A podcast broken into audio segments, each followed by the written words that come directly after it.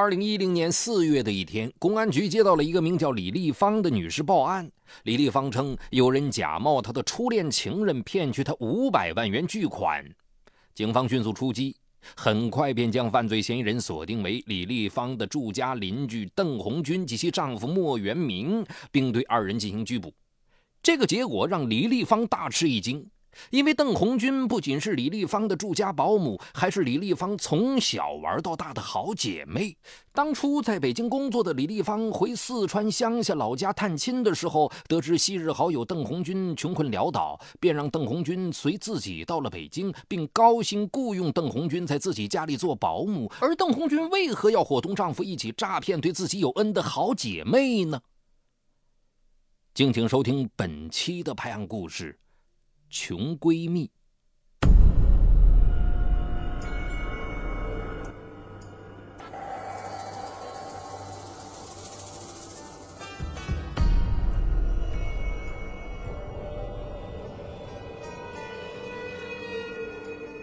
二零零八年农历腊月，在第二中学当英语老师的李丽芳，趁寒假回老家探亲。回老家后，李丽芳见到儿时的好友邓红军。邓红军与李丽芳都出生于一九八三年，两人从小学到中学都是同桌，是一对无话不谈的好姐妹。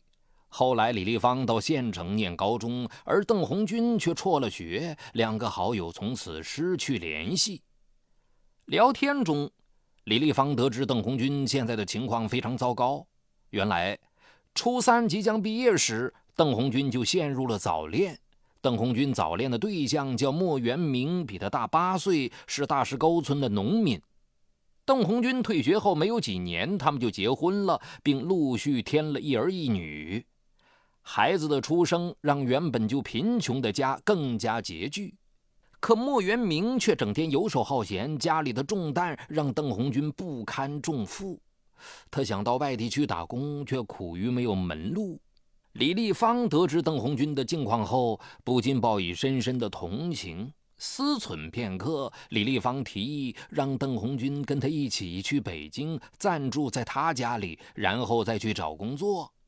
邓红军高兴的连声道谢。二零零九年春节过后，邓红军便随李丽芳一起到了北京。李丽芳住在北京一个高档住宅小区，走进李丽芳的家。邓红军惊得嘴巴张得老大，一百多平方米的大房子，装修的富丽堂皇，各种高档电器一应俱全。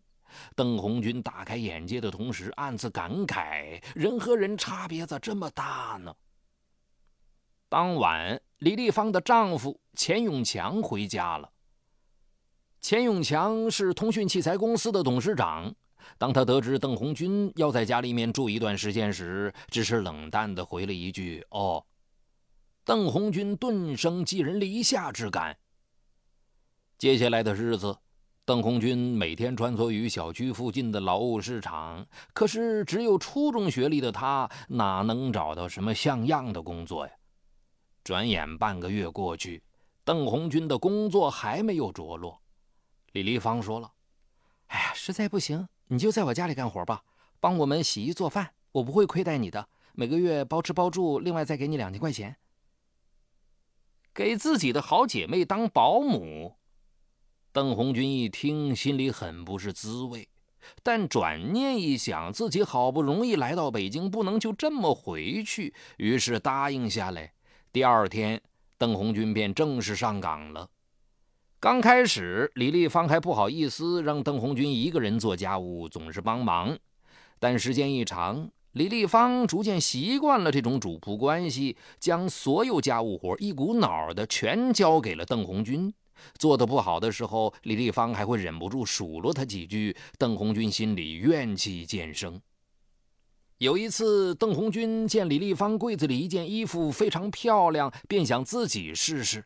没想到刚穿上身，李丽芳就提前回家看到了，他顿时黑下脸说：“你怎么能随便动我的东西？啊以后只做你该做的事。”弄得邓红军一脸尴尬，心里直发凉。原来在好友眼里，自己真的只是个做事的保姆。从那以后，邓红军在心里跟李丽芳拉开了距离。然而，李丽芳并没有意识到自己的态度有何不妥，也并未察觉到邓红军的心理变化。一天晚上，李丽芳参加一个朋友聚会，喝了点酒，回家后见丈夫像往常一样没有回家，便拉着邓红军陪自己说话。带着醉意，李丽芳告诉邓红军，自己的婚姻看似光鲜，实际上并不幸福。原来，钱永强是李丽芳的第二任老公，她的前夫在女儿半岁时就出车祸身亡了，留给了她一笔几百万元的车祸补偿款。几年前，李丽芳认识了现任丈夫钱永强。钱永强也有过一次婚姻，离婚后两个孩子判给了前妻，李丽芳的孩子放在前婆家。两个没有牵挂的人很快就陷入了热恋，并于二零零六年底结婚。婚后，两人过了一段甜蜜的日子。在此期间，李丽芳经常去看望自己的女儿，而钱永强的两个儿子偶尔过来，李丽芳却对他们不冷不热。时间一长，渐渐引起了钱永强的不满，两人为此经常吵架。而且钱永强因忙于公务，没时间陪伴她，也让李丽芳心生怨恨。说到这里，李丽芳突然将嘴凑到邓红军的耳边：“ 告诉你个秘密。”其实我当年和我们班的赵晓东好过，也不知道他现在怎么样了。邓红军心里一惊，李丽芳所说的赵晓东是他们初中的同学，当年是一个外表阳光、很讨人喜欢的少年。次日。李丽芳和钱永强上班之后，邓红军便给远在四川的丈夫莫元明打电话。他将李丽芳的情况大致复述一遍后，接着说：“你抽空打听一下赵晓东的情况。”虽然他对李丽芳有诸多怨恨，可此时还是想念及彼此的友情，帮好友圆一个初恋梦。几天后，莫元明给邓红军回电话，说没有打听到赵晓东的消息。听见电话里妻子的惋惜声，莫元明说：“哼，他那样对你，你还这么为他好，值得吗？”原来邓红军经常跟丈夫抱怨李丽芳拿自己当佣人使唤，让莫元明对李丽芳也产生了诸多怨恨。邓红军说了：“以前我以为他那样有钱肯定很幸福，现在才知道有钱也不一定幸福啊。”莫元明说：“哼。”有钱不幸福，没钱肯定没幸福。哎，对了，我有个办法可以帮你的好姐妹圆梦，我们还能捞点钱花，就是不知道你愿不愿意。说完，他将自己的计划和盘托出。莫元明的计划是这样的：由他假扮李丽芳的初恋情人赵晓东。先通过电话与李丽芳取得联系，反正这么多年过去了，想必李丽芳已经听不出赵晓东的声音。接着一步一步骗取李丽芳的感情与信任，然后想方设法从她手里捞点钱花。得知丈夫的计划之后，邓红军一口拒绝了。他想，李丽芳虽然有时态度不好，可毕竟对自己有恩。四月底的一天。李丽芳在查看邓红军买菜款的时候，发现邓红军报的账和实际钱数相差八十元钱。于是她追问邓红军钱到哪里去了。邓红军四处寻找也没找到，只好说可能是买菜时弄丢了。李丽芳却用质疑的眼神看着他，并交代他以后每一笔钱都要记好账。这件事让邓红军倍感羞辱，他心想。自己现在不仅要伺候李丽芳，还要被她像贼一样防着。顿时，他心中升起一团怒火，恨不得马上收拾东西离开。就在邓红军想要离开之时，丈夫给她打来电话，说李丽芳的母亲患病住院，急需五千元钱，要她快想想办法。自己的工资都寄回家了，手上根本没有钱，怎么办？无奈之下。邓红军只得硬着头皮找李丽芳借。李丽芳听了，不耐烦地说：“她手上没有这么多现金，需要跟丈夫商量。”晚上，邓红军无意中听到李丽芳对丈夫抱怨：“哎呀，穷人真麻烦！早知道他这么多事，我就不该带他来北京。”听到这些话，邓红军心中生出一股强烈的恨意。虽然李丽芳后来把钱借给了邓红军，但邓红军心里并不领情。借到钱后，邓红军向李丽芳请了十天假，回老家看望母亲。五月中旬的一天，李丽芳的手机收到一条短信：“还记得我吗？”李丽芳以为是谁发错了，也就没有回信息。谁知一周后，同样的号码又发来一条信息：“架子真大，都不回我短信。我是小东啊，不记得我了吗？”看到小东这个名字。李丽芳的心顿时砰砰直跳，她回拨了那个手机号，一个沉稳的男中音：“多年不见啊，我从红军那儿知道你的手机号，你还好吗？”那天，李丽芳与赵晓东聊了半个多小时，才依依不舍地挂断电话。几天后，邓红军从老家回到北京。李丽芳把接到赵晓东电话的事情告诉了邓红军，并向他求证真伪。邓红军马上按照丈夫的授意对李丽芳说：“他回老家后，帮李丽芳打听到了赵晓东的消息，随后找到他，将李丽芳的联系方式告诉了她。”闺蜜为自己所做的一切令李丽芳万分感动，她激动地向邓红军询问赵晓东的近况。邓红军说：“赵晓东现在还是单身，在反贪局工作，工作的性质令他必须低调，所以很多情况都不能对外说。”得知赵晓东现在竟有如此成就，李丽芳更是想入非非。此后，两人经常互通电话，聊得非常投机。一次，李丽芳要赵晓东把 QQ 号告诉他，说要和他视频。赵晓东说：“反贪局的工作保密性非常强，工作人员都不准用 QQ 上网聊天。”李丽芳没有产生怀疑，也不再提这样的要求了。为了进一步取得李丽芳的信任，莫元明多方打听，终于知道了赵晓东的家庭住址。赵晓东的父亲告诉莫元明，赵晓东远赴外地打工，已有多年没回家了。能说会道的莫元明以同学聚会需要搜集资料为名，从赵晓东父亲那里骗取了一张赵晓东的照片。虽然是五年前照的，但照片依然保存得很完好。照片上的赵晓东帅气十足。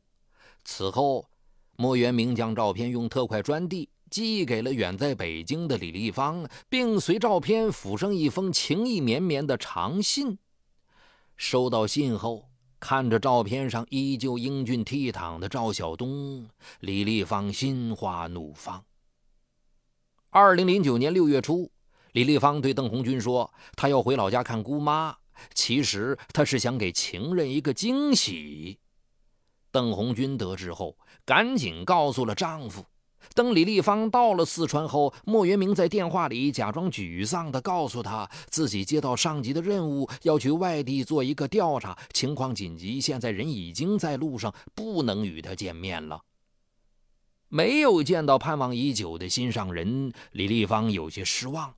回到北京后，她继续每天和赵晓东煲电话粥，以解相思之苦。通过电话。与赵晓东精神恋爱的同时，李丽芳与丈夫的关系日渐恶化。六月六日，李丽芳在单位收到赵晓东快递的鲜花，随后接到赵晓东的电话。他在电话里突然说：“有些话我早就想对你说了，但一直不敢开口。”李丽芳按得住砰砰跳动的心，柔声问：“什么话？”你说嘛？呃，以以我的条件，找个人结婚其实并不难，但我一直没有成家。以前我一直不清楚这是为什么，现在我终于明白了，那是因为我心里一直装着你。赵晓东的一番真情告白，令李丽芳幸福的快要窒息了。不久，李丽芳答应了赵晓东的电话求婚。随后，她告诉赵晓东，前夫过世时留给他几百万的存款，而她并不想让这笔存款在离婚的时候被现任的丈夫知道。赵晓东顿时觉得这是一个大好的机会，他对李丽芳说：“如果你信任我，可以先把钱转到我账户里，我给你打一张欠条。”通过这段时间的了解，李丽芳已经完全信任赵晓东了。再说，他们已经有了结婚的打算，以后就是一家人了。基于种种原因，李丽芳最终决定将自己的私房钱转移到赵晓东手中。见李丽芳已经钻进了他们的圈套，莫元明赶紧为他提供了一个账号，并告诉他。你往这个账户里打钱吧，这是我朋友的账户。我在反贪局经常收黑钱，用自己的账户是不行的。李丽芳对赵晓东的话深信不疑，分别于二零零九年六月十日、六月十九日，将共计五百万元的钱款打到了莫元明提供的账户里。收到钱后，莫元明马上关了手机。此后，李丽芳再打他手机时，均显示已经关机。即使如此，李丽芳还是没有对赵晓东产生怀疑。而此时此刻，莫元明正在考虑如何甩掉李丽芳，同时又不招致麻烦。几天之后，担心李丽芳产生怀疑并报警，玩了一阵失踪的莫元明不得不打电话给李丽芳，解释这些天自己一直在外地工作，因为当地没有信号，所以无法联系。在电话中，莫元明突然听到李丽芳身边有男人的声音，心中暗喜，心想正好借此机会甩掉李丽芳。于是他在电话里大发雷霆，指责李丽芳水性杨花，与他交往的同时又勾引别的男人。莫元明假装痛不欲生地对李丽芳说：“原来，原来你是这样的人，我真的不想活了，我要和我的手机一起葬在汶川。”说完，不等李丽芳做任何解释，便关机了。李丽芳急得发疯，不断的给莫元明打电话，但电话一直关机。因担心心爱的人出事，李丽芳心乱如麻，每天如坐针毡。十二月四日，在迟迟得不到赵晓东消息的情况下，李丽芳给大石镇派出所打电话。接电话的民警称，根本没有调查组去大石镇的记录。难道这一切都是骗局？四月，满腹疑问的李丽芳买了从北京前往成都的机票，随后又从成都转车来到了当地的反贪局。反贪局的人告诉李丽芳，局里根本就没有赵晓东这个人。直到此时，李丽芳才终于意识到自己受骗了。可心有不甘的他，又通过各种关系查到了赵晓东现在的家庭住址。随即，李丽芳来到赵晓东家中。赵晓东的父亲告诉李丽芳，儿子一直在外地打工，已经有五年多没回家了。见李丽芳仍然将信将疑，赵父便拨通了赵晓东的电话，并将手机递到了李丽芳的手中。电话里，赵晓东对李丽芳的声音感到非常陌生，而李丽芳也听出此赵晓东完全不是那个与自己电话交往了一个多月的赵晓东。他顿觉天旋地转，一头栽倒在地。随后，李丽芳向北京警方报案。根据李丽芳提供的线索，很快公安局刑警便将犯罪嫌疑人锁定为邓红军夫妇。四月二十一日，莫元明与邓红军分别被刑事拘捕。所幸的是，李丽芳转给莫元明的五百万，他只花了两万元为自己添置了一台拖拉机，翻修了房子，其余的钱还没来得及挥霍。得知初恋情人原为邓红军的丈夫所办，而此前发生的一切都是他们夫妇精心导演的双簧。李丽芳感到既愤怒又伤心，她难以接受感情上遭人戏弄的现实，更难以面对友情被利用的结局。邓红军被收押在看守所期间，李立芳怀着兴师问罪的心情去看望邓红军。他万分不解地质问邓红军：“你是我从小玩到大的好姐妹，而且我待你不薄，你为什么如此害我？”面对质问，邓红军沉默良久，随后抬起头来，脸上挂满泪花。我们从小到大都是无话不说的好朋友，可自从到了你家之后，你对我颐指气使，一点事儿做得不好你就数落我半天，有时账不平你也怀疑我贪污了，对我像审犯人一样。在你眼里，你什么时候把我当成过好姐妹过？根本就是个卑贱的保姆。李立芳听了半天，缓不过气来。他万万没有想到，这些在他看来很平常的小事，却让邓红军如此耿耿于怀，并因此对自己产生了如此深的怨恨。十月二十一日，邓红军和莫元明涉嫌诈骗罪，被检察院提起公诉。丰台法院公开开庭审理了此案。丰台法院经审理，以诈骗罪判决如下：一。被告人莫元明犯诈骗罪，判处有期徒刑十三年六个月，并处罚金人民币三千元。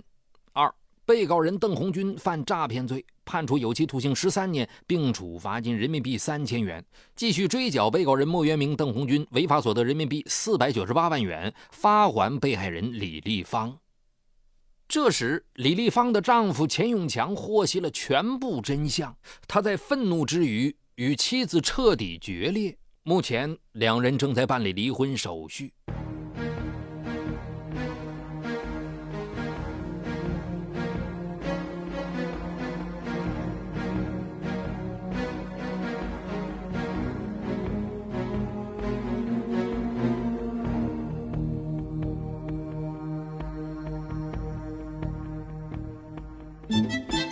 嗨，你好，我是雷鸣，向您推荐我的精品节目《解读自控力》。